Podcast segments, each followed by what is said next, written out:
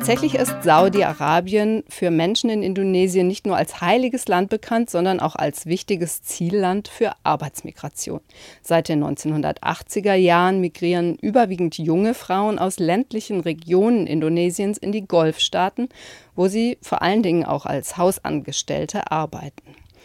Da gibt es bilaterale Abkommen oder gab es zumindest. Die indonesische Regierung hat also die Mobilität der Frauen lange Zeit auch gefördert. Welches Ausmaß, Miriam, hat denn diese Arbeitsmigration grundsätzlich aus Indonesien in die Golfstaaten ökonomisch gesehen? Ja, Saudi-Arabien ist das wichtigste Zielland für Arbeitsmigration aus Indonesien. Wie schon äh, gesagt, wurde das lange staatlich gefördert. Und ähm, aktuell ist es ganz schwierig, offizielle Zahlen zu bekommen. Äh, die letzten Zahlen von 2009 geben an, dass 200 77.000 Frauen in Saudi-Arabien gearbeitet haben. Mittlerweile gibt es auch ein Moratorium aufgrund von Menschenrechtsverletzungen und ähm, Todesstrafe von ähm, indonesischen Arbeitsmigrantinnen, so dass es immer schwieriger wird, auch offizielle Zahlen überhaupt ähm, zu bekommen. Aber ähm, Schätzungen gehen davon aus, dass es möglicherweise ähm, über eine Million tatsächlich sind die Pilgerreise im Tourismussektor in Indonesien. Welchen Stellenwert hat sie in den letzten Jahren erhalten und warum? Ja, es ist zu sagen, dass ähm, mit gesteigertem Wohlstand in Indonesien ähm, sich eine neue Mittelschicht herausgebildet hat. Und für diese neue Mittelschicht ist erstmals das Reisen interessant. Es gibt erstmals ähm, eine Bevölkerungsgruppe, die es sich leisten kann, auch Flugreisen zu absolvieren. Und da ist ähm, in den letzten Jahren Mekka als Reiseziel immer bedeutender geworden.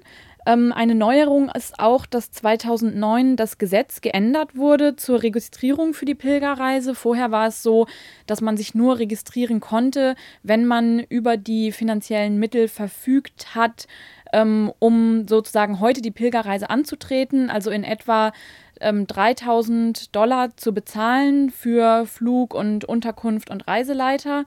Ähm, jetzt ist es so mit dem neuen Gesetz, dass man sich auch mit einem Startkapital, ähm, einem Down Payment registrieren kann. Dadurch sind viel mehr Leute aufmerksam geworden auf die Möglichkeit, die Pilgerreise zu machen, haben sich registrieren lassen. Dadurch sind die Wartelisten sehr lang geworden und ähm, weil die Wartelisten für die große Pilgerreise, also die Hajj, die man nur einmal im Jahr machen kann, so lang geworden ist, haben jetzt Reiseagenturen den Markt für sich entdeckt und bieten an, auch die kleine Pilgerreise zu machen, die man zu jeder Zeit des Jahres machen kann. Und da ist eben das ähm, Wachstumspotenzial für die Reiseunternehmer groß. Die ähm, Hajj, die ist gedeckelt durch eine Quote, die vom saudi-arabischen Königreich bestimmt wird.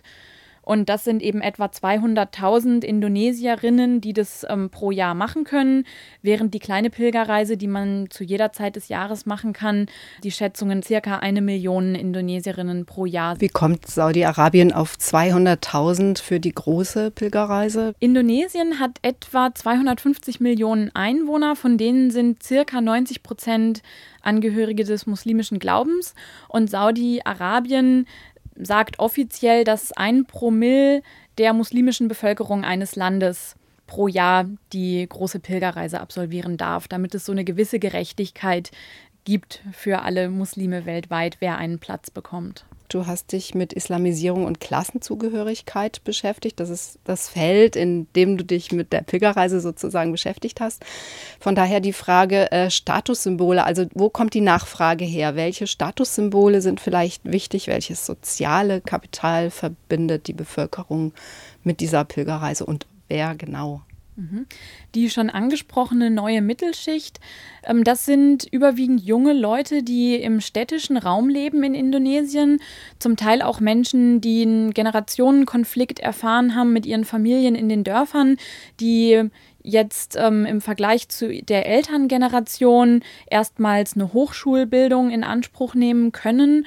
Und im, im Zuge dieser Bildung und ähm, ja zum Teil auch gesteigerten materiellen Wohlstand, ähm, hat sich so ein Middle-Class-Lifestyle herausgebildet, der einerseits einhergeht ähm, tatsächlich mit dem Zugang zu Bildung und andererseits auch einem modernen Konsumverhalten.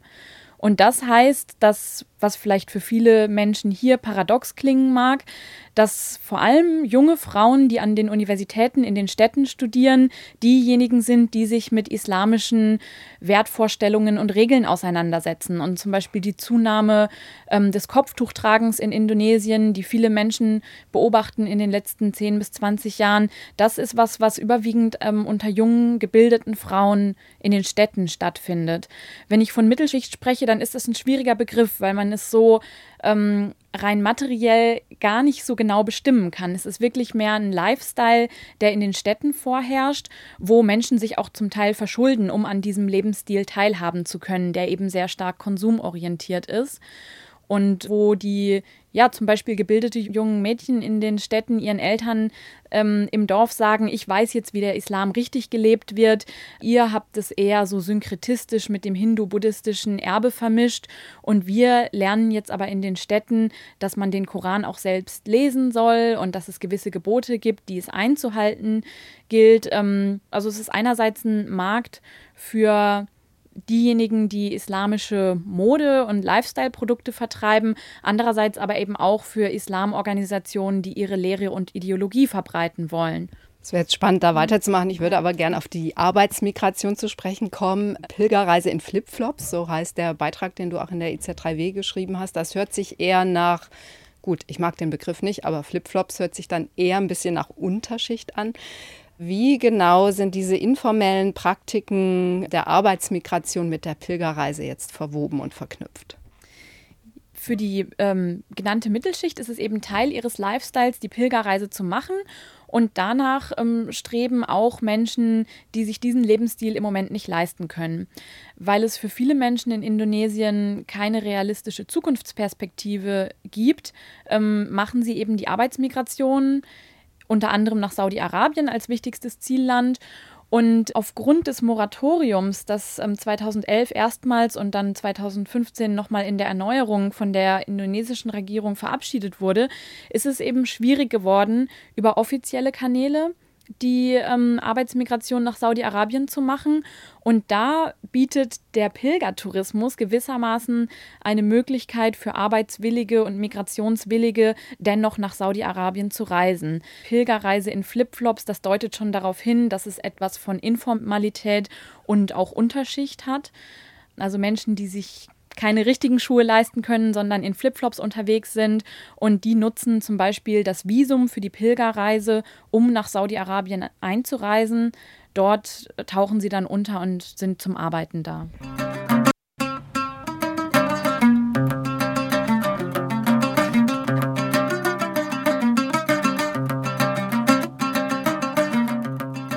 Was sind denn jetzt so die wesentlichen Unterschiede zwischen der ehemals möglichen legalen Form der Arbeitsmigration und dieser eher illegalen oder illegalisierten Form der Arbeitsmigration? Also wie stellt sich dann das Arbeitsverhältnis vielleicht auch anders dar? Welche Risiken sind damit verbunden für die Leute? Ja, bei der offiziellen Arbeitsmigration ist es so, dass es ein enormer administrativer und bürokratischer Aufwand ist. Das heißt, dass sie erstmal zu einer Arbeitsagentur gehen, die sie anwirbt oder wo sie eben selbst hingehen, wo sie dann Arbeitsverträge vorgelegt bekommen, wo auch ihre Identität verifiziert wird. Viele Menschen bekommen überhaupt erst im Zuge der Grenzüberschreitungen Ausweispapiere. Das sind dann für Arbeitsmigrantinnen ähm, gesonderte Ausweispapiere, also ein Migrantinnenpass und auch eine Migrant Workers Card, also eine Autorisierung als Arbeitsmigrant ähm, ins Ausland zu gehen. Und in der Regel müssen sie sich dann auch einem Vorbereitungsprogramm unterziehen, wo sie beispielsweise lernen, wie Haushaltsgeräte genutzt werden in modernen Haushalten, Waschmaschinen, Bügeleisen. Und das geht auch einher mit kulturellen Unterweisungen oder Sprachkursen. Und ähm, sie sind dann in diesen Vorbereitungscamps, da wird auch tatsächlich von Camps gesprochen, in denen sie zum Teil über mehrere Monate sind. Und dann reisen sie direkt vom Camp aus in das Zielland der Arbeitsmigration ähm, die Arbeitsverträge liegen sowohl bei den indonesischen staatlichen Behörden als auch bei privaten Arbeitsvermittlerinnen. Damit ist natürlich eine gewisse Kontrolle, aber auch ein gewisser Schutz für die Arbeitsmigrantinnen gegeben. Es ist eben auch klar definiert, wie lange sie vor Ort bleiben und wann das Ausreisedatum ist und wie sie ihr Gehalt überwiesen bekommen. Ähm, auch sowas wie Urlaubsanspruch ist eben vertraglich geregelt. Das alles gibt es ja jetzt quasi nicht mehr, weil eben dieses Moratorium existiert. Wie stellt sich das für diejenigen jetzt dar, die ohne all diese offiziellen Papiere versuchen, über eine kleine Pilgerreise nach Saudi-Arabien zu kommen, um dort zu arbeiten? Diejenigen, die ein Pilgervisum nutzen zu migrieren, für die sind eben diese Grenzen zwischen offiziell und erlaubt und informell und illegal, die sind sehr verschwommen. Also man kann gar nicht sagen, dass alles im Zuge dieser undokumentierten Arbeitsmigration illegal ist. Das ist gar nicht der Fall. Das ist eher so, dass andere offizielle Kanäle genutzt werden und zweckentfremdet werden. Ähm, ein Arbeitsvertrag gibt es da eben in der Regel nicht und dadurch eben auch nicht die Absicherung, dass vertraglich zugesicherte Arbeitszeiten und Urlaubszeiten eingehalten werden.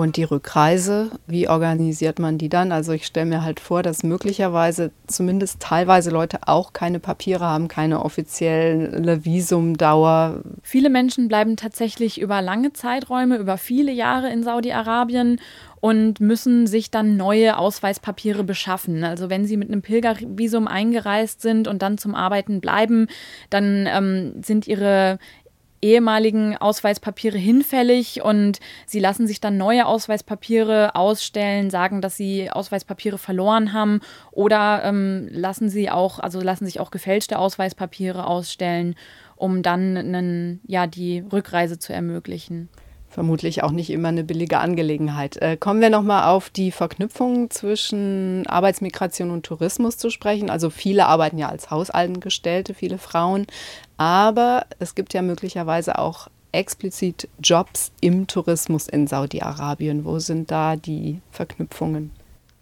Es ist tatsächlich so, dass viele derjenigen, die mit einem Pilgervisum einreisen, später auch im Pilgersektor arbeiten. Also die Frage, ob sie selbst die Pilgerreise absolvieren, die steht auch nochmal auf einem ganz anderen Blatt, weil erstmal erleben sie diese heiligen Orte und die Ziele der Pilgerreise und der Rituale aus der Perspektive von Dienstleistern da so unglaublich viele Indonesierinnen die Pilgerreise absolvieren, gibt es auch eine große Nachfrage nach indonesischem Essen, Souvenirs, die man einkaufen und mitbringen möchte, auch als ähm, ja, Statussymbol, Reiseleiterinnen, ähm, Assistenten, die Menschen mit einem Handicap, die im Rollstuhl sitzen, unterstützen, ähm, aber auch ganz informelle Dienstleistungen, die einen etwas ähm, ja, dubioseren Ruf haben, zum Beispiel an bestimmten, im Zuge der Rituale, dass man Pilgern ermöglicht, ganz weit nach vorne zu kommen zur Kaaba, wo es also äh, in der heiligen Moschee zu dem Gebäude, wo es einen schwarzen Stein gibt, den man unbedingt berühren möchte. Und da ähm, gibt es eben auch die informellen Mittelsmänner, die einem den Weg dorthin ebnen gegen ein Trinkgeld. Also das sind auch so informelle Jobs. Man könnte sagen, Arbeitsmigration, solange es ermöglicht wird, die Leute haben einen Job, sonst hätten sie vielleicht keinen, ist ja auch eine tolle Sache. Es steht aber auch im Kontext dieser, dieser Islamisierung überhaupt. Ich frage mich so ein bisschen, wie wird das Aufkommen von Pilgerreisen und die, die moderne Islamisierung selber in Indonesien eingeordnet, also von Indonesierinnen im Diskurs in Bezug auf ja, fundamentalistische Strömungen in der Welt. Also wo positioniert man sich da? Wie verhält man sich da? Gibt es da ein Andocken? Gibt es da ein Abgrenzen? Wie sieht das aus? Für die Pilgerreisenden ist die Pilgerreise ein ganz wichtiges Statussymbol, das aber manchmal gar nicht so sehr mit ideologischen Veränderungen verbunden ist. Also es ist richtig, dass in Indonesien diese Islamisierung des öffentlichen Lebens weiter fortschreitet, aber das ähm, hat oft den Charakter von Klassenzugehörigkeit und Abgrenzung von der ja, Unterschicht und wird kommuniziert über Kleidung, über auch über das Koranlesen, über das, ähm, die Praxis in die Moschee zu gehen, also zu zeigen, dass man religiös ist, dass man sich eine gewisse Bildung angeeignet hat, auch eine religiöse Bildung. Es geht aber nicht so sehr einher mit ideologischen ähm, Veränderungen, die inspiriert sind durch arabisch-islamische Traditionen. Also man könnte ja meinen, dass wenn immer mehr Menschen in die Golfregion gehen, dass darüber dann auch der wahhabitische Islam aus der Golfregion ähm, neben den Rücküberweisungen aus der Migration nach Indonesien transportiert wird. Da habe ich aber eher die Erfahrung gemacht, dass äh, Menschen sich auch bewusst abgrenzen vom saudi-arabischen Islam, gerade wenn sie dort gewesen sind. Wie funktioniert die Abgrenzung? Über welchen Diskurs? Die Abgrenzung, die passiert tatsächlich eher in den Gesprächen. Also vom äußeren Erscheinungsbild könnte man wirklich meinen, dass eine Arabisierung stattfindet. Dieses Stichwort fällt auch in Indonesien selbst. Also die Gesellschaft ist sehr gespalten über diese Islamisierung und es wird kritisiert, dass Menschen sich arabisch kleiden und wird gesagt, das ist doch gar nicht unsere eigene Tradition, unsere asiatische Tradition. Die Abgrenzung von ähm, arabisch-islamischer Tradition, die passiert eher auf der Gesprächsebene, auf der narrativen Ebene. Also da wird zum Beispiel sowas gesagt wie, wir haben uns ja schon immer gefragt, warum Gott seine ganzen Propheten in die arabische Region geschickt hat. Und jetzt, nachdem wir da gewesen sind, ist uns klar geworden, warum. Das liegt eben daran, dass die Menschen dort alle hitzköpfig sind und aggressiv und ähm, auch, dass Frauen keine Rechte haben. Und deswegen hatten sie ein paar Propheten nötig, die ihnen mal erklären, wie man sich moralisch richtig verhält. Und wir als Asiaten hatten das natürlich nicht nötig, weil wir ja ohnehin schon sensibel und höflich sind. Also das sind so diese ähm, Wertediskurse, die aber eher auf einer narrativen Ebene stattfinden und äußerlich ähm, ist man durchaus inspiriert von arabischen Kleidungsstil zum Beispiel. Du hast das Stichwort äh, soziale Spaltung genannt. Jetzt ist es aber doch gerade in Mekka so, dass sich äh, diejenigen, die im, den Pilgertourismus nutzen, um in Saudi-Arabien zu arbeiten und diejenigen, die sich eben dieses Visum halt leisten können, dort treffen. Könnte das in irgendeiner Form dazu führen, dass diese soziale Spaltung wieder dort vor Ort zumindest singulär in einzelnen Erfahrungen und Geschichten überwunden wird? Oder eignet sich der Tourismus strukturell dafür eher nicht? Leider muss ich sagen, dass man hier wohl eher von einer Nichtbegegnung als von einer Begegnung sprechen muss. Das sind Parallelwelten, in denen es wenig ähm, Überschneidungsmasse gibt und die Tatsache, dass die einen auf der Seite der Dienstleister stehen und die anderen auf der Seite der ähm, Touristinnen, das ähm, verfestigt auch nochmal Grenzen in der Praxis und im Bewusstsein der Menschen, dass ähm, die einen diese Dienstleistungen in Anspruch nehmen und die anderen wiederum dafür bezahlen, die aber häufig ihren ganzen Verdienst dafür aufbringen müssen, ihren Lebensunterhalt vor Ort zu finanzieren oder auch die informellen Strukturen, über die sie ähm, gekommen sind und ähm, nicht die finanziellen Mittel haben, um selbst an diesem Mittelklasse-Lebensstil teilzuhaben.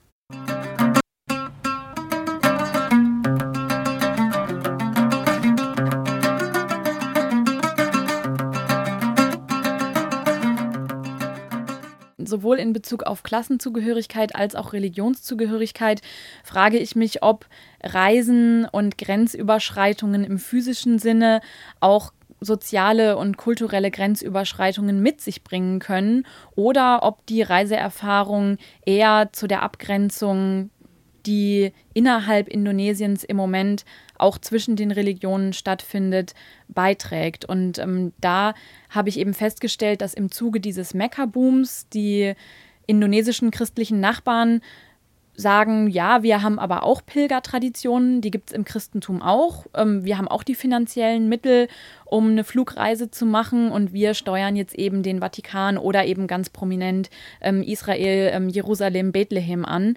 Und ähm, da ist natürlich die Frage, ob äh, dieses Event zu einer Begegnung beiträgt oder ob man eigentlich am Gate für die Flugreisen Richtung Nahe Osten nebeneinander sitzt und sich die Lebensrealitäten letztlich nicht überschneiden. Herzlichen Dank, Miriam Lücking. Man kann deinen Beitrag nachlesen in der letzten IZ3W. Herzlichen Dank, dass du da warst. Vielen Dank meinerseits.